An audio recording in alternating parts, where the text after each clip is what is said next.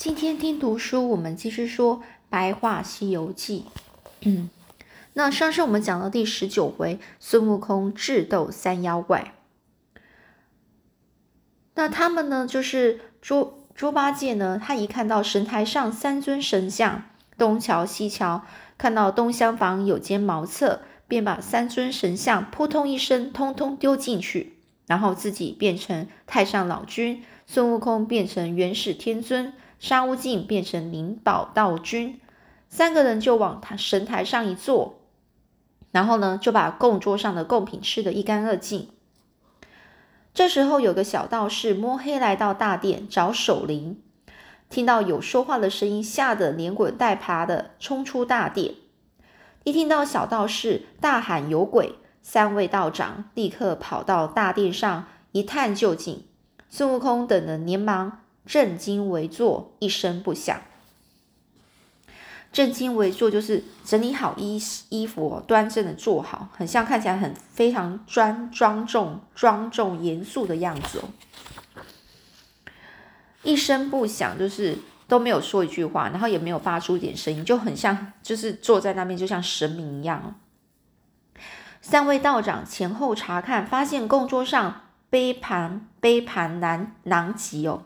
杯盘杯盘囊集的意思就是讲，呃，就是很像是刚，呃呃，就是一个酒席结束之后，然后看起来，呃，整个杯子啊、盘子啊等很散乱的样子。杯盘狼藉哦，整个很桌上非常混乱的样子，贡品全被吃光了。陆力大仙啊，陆啊，就是那个梅花鹿的鹿，陆力大仙。仔细观察之后说：“照这些残留的果核看起来，像是被人吃掉的。”那杨力大仙呢？就是绵羊的羊哦。杨力大仙却说：“不可能是人偷吃的，一定是我们的诚意感动的三清祖师，吸引他们来享用贡品。我们应该趁机向他们求一些仙丹圣水。”于是道士们就开始奏乐诵经啊，哦。然后呢，三位道长则是跪地祈求三清祖师赐予一些丹仙丹圣水。孙悟空看到这般情景，决定戏弄他们一下，便开口说：“众小辈免礼，我们刚从蟠桃大会过来，没有带仙丹或圣水。不过见你们如此诚心，下次我们一定记得。”众道士啊，见三清祖师的神像开口，更是虔诚的跪拜，不敢抬起头来。但是虎力大仙是老虎的虎，虎力大仙还是不死心的说：“请祖师爷行行好，赐我们一些圣水也好，让我们可以延年益寿。”孙悟空的眼珠啊转了转啊，他扮的扮的是元始天尊，又开口说。念在你们一片真心，我就赐你们一些圣水吧。众道士听得非常高兴啊。而这个虎力大仙呢，搬就是搬来大缸哦，一个很大的缸子哦。然后陆地大仙端来盆子，而阳力大仙则随手拿起桌上的花瓶。元始天尊就这时又说了：“天机不可泄露，你们都到大殿外等候吧。”好，天机不可不不可泄露，就讲说天道的秘密不可以先预先透露出来，不可以说出来的秘密啊。所以呢，等大家都退出大殿之后，孙悟空首先就跳下神台，在花瓶里撒了一泡猴尿。猪八戒和沙悟净这才明白圣水的来源呐，纷纷解下裤子。猪八戒呢尿了一大盆猪尿，沙悟净也跟着尿了半缸啊。大家都尿完之后，孙悟空便高喊：“快来领圣水了！”三位道长带领众道士磕头谢过三清祖师后，便各自舀了圣水喝下。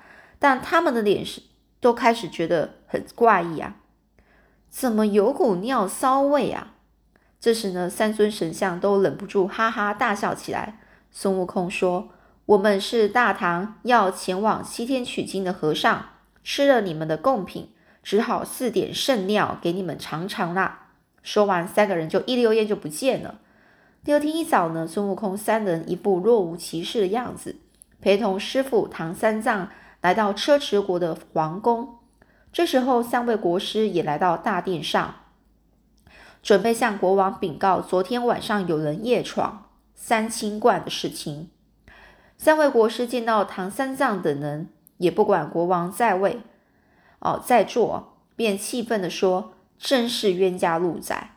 我们正愁要如何找人，没想到你们却自己送上门来了。”哦，讲冤家路窄，就讲说仇人呢，或者是不愿见到的人啊，偏偏越容易相遇，躲避不不了啊，啊，所以呢。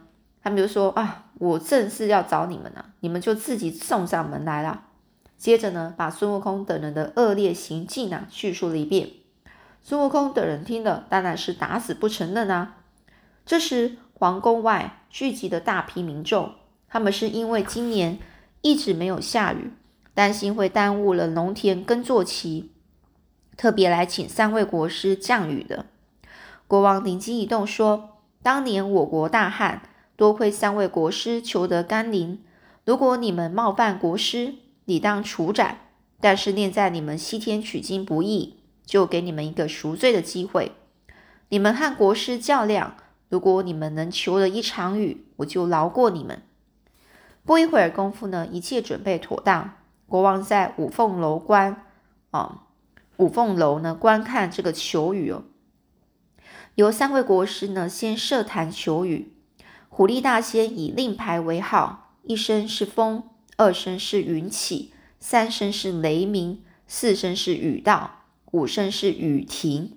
只见虎力大仙舞动宝剑，口中念念有词，将一道符令烧在地上，砰的拍一下令牌，半空中果然出现了风声。孙悟空一看事情不妙，连忙使出分身术，跳到天上跟风婆婆说。我齐天大圣在此，你如果敢帮助那道士，看我怎么收拾你！风婆婆于是呢，赶紧收起风带，意思是接纳风没了。虎力大仙又烧了一道符，把令牌再拍了一下，只见空中云雾开始聚集。孙悟空连忙连声召来步云童子，步云童子只好收起云雾，站在一旁等候。这时，猪八戒在一旁冷嘲热讽的说：“什么嘛，根本是骗人的。”狐狸大仙觉得奇怪，又加紧念咒，拍了第三声令牌。这下子，唤雷公电母走出南天门。孙悟空照例吩咐：“先别动，等会儿助我一臂之力。”一连三声令牌都没有动静，狐狸大仙心里更加烦躁，继续拍令牌。半空中，四海龙王都驾到了。孙悟空还是抢先一步，把自己和道长斗法的事情向龙王说明。龙王当然不敢违逆违逆齐天大圣的意思，一滴雨也不敢落下。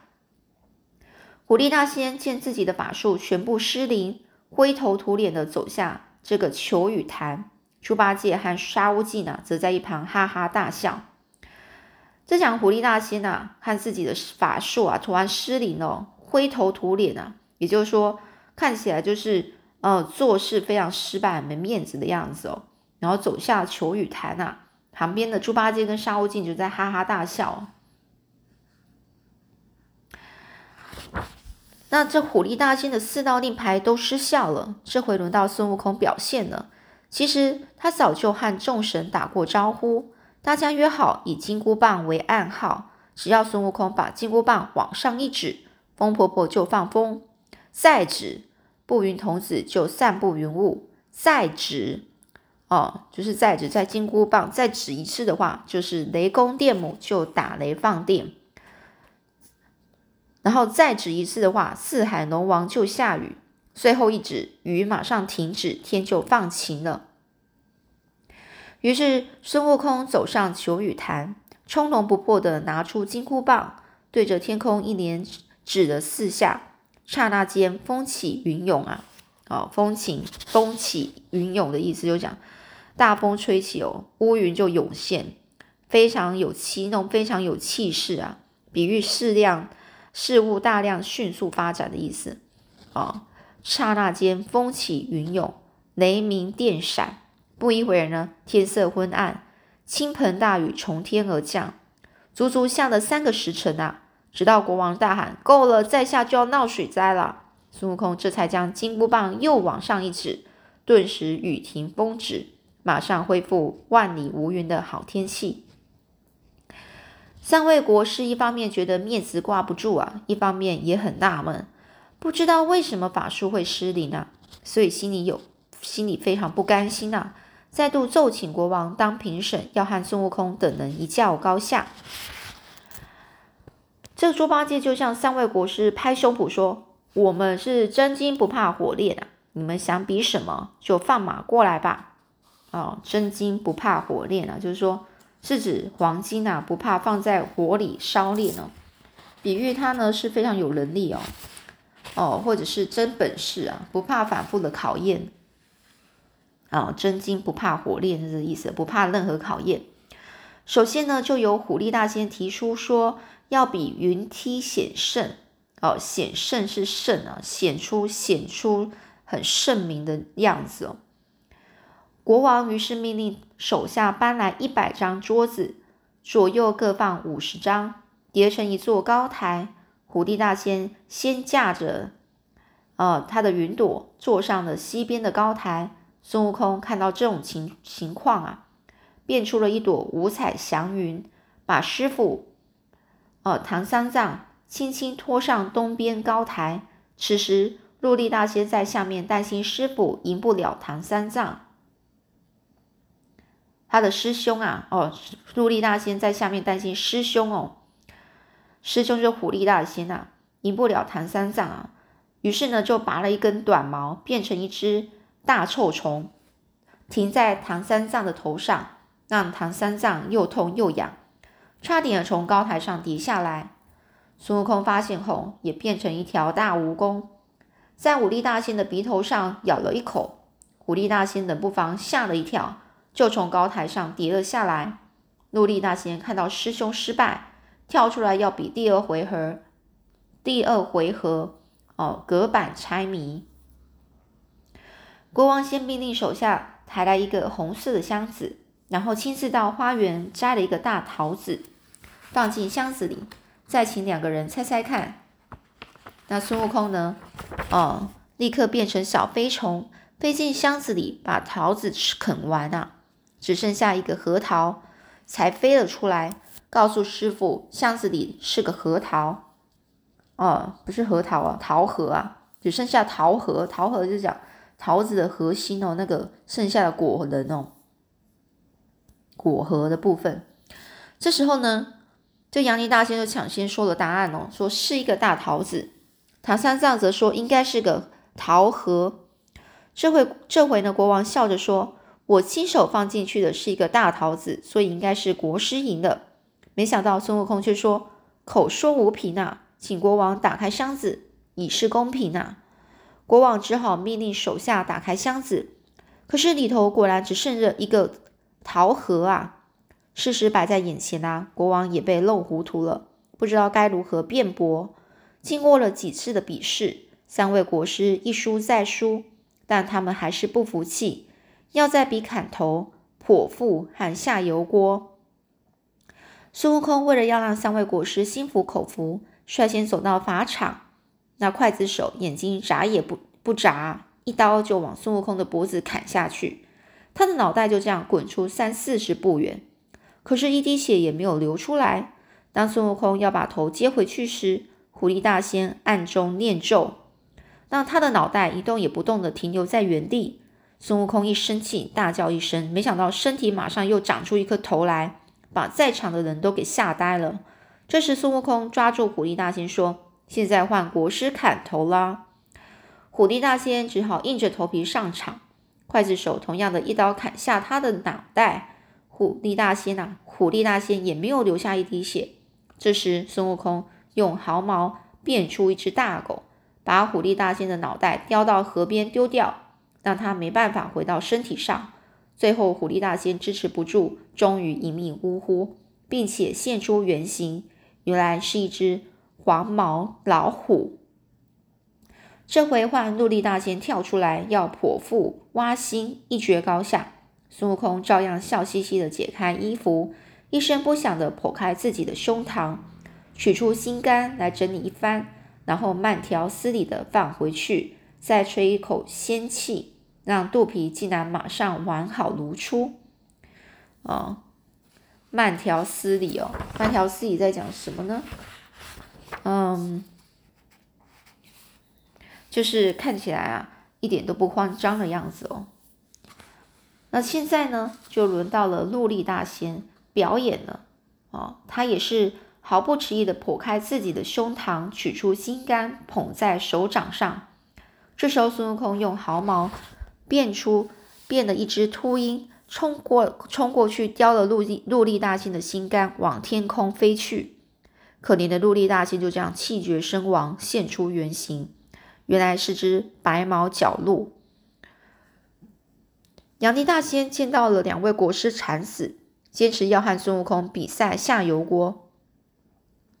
孙悟空当然全力配合，扑通一声就跳进滚沸的热油里。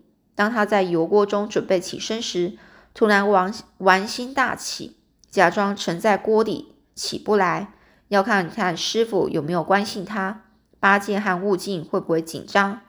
国王见孙悟空没有出来，以为他被烫死了，要把唐三藏等人抓起来。唐三藏也以为孙悟空死了，要求先祭拜徒弟，在就在油锅前痛哭失声啊！孙悟空看到师傅如此伤心，很不忍心啊，赶紧跳出油锅，证明自己没有被烫死。这时候唐三藏立即破涕为笑啊，就直骂徒弟调皮。嗯，破涕为笑，就本来是很难过，然后就变开心哦。现在就轮到杨力大仙下下油锅了。只见他胸有成竹哦，胸有成竹就是嗯非常有计划的哦，安排很有把握。嗯，所以呢，他很有把握，就跳进了这个热油锅中，却一点也不在乎热的样子。孙悟空觉得奇怪，伸手一探啊。发现油的温度竟然是冷的，原来锅底有一条冷龙啊，冷冷的龙哦，是在暗中作祟。冷龙这个听起来不知道是什么东西，嗯，啊，是一种龙哦，天上会飞的龙哦。然后呢，它是冷的，哦，叫冷龙，可能会把这个锅啊，本来是烫的，然后变成冷的。孙悟空马上召来北海龙王，带走那条冷龙。这冷龙一离开啊，杨力大仙马上就被热热油给烫死了，只剩下一堆羊骨头。三个妖怪现出原形，车迟国王这才恍然大悟，原来自己一直被他们蒙在蒙在鼓里。于是呢，准备了丰富的宴席，向唐三藏师徒道歉，还重新修建寺庙，尊崇佛教。最后，唐三藏顺利拿到了通关文件，一行人离开车迟国，继续向西前进。好，那我们这次呢，就先讲到这里。后面呢，还到底还有什么样的难关呢？我们下次再继续说喽。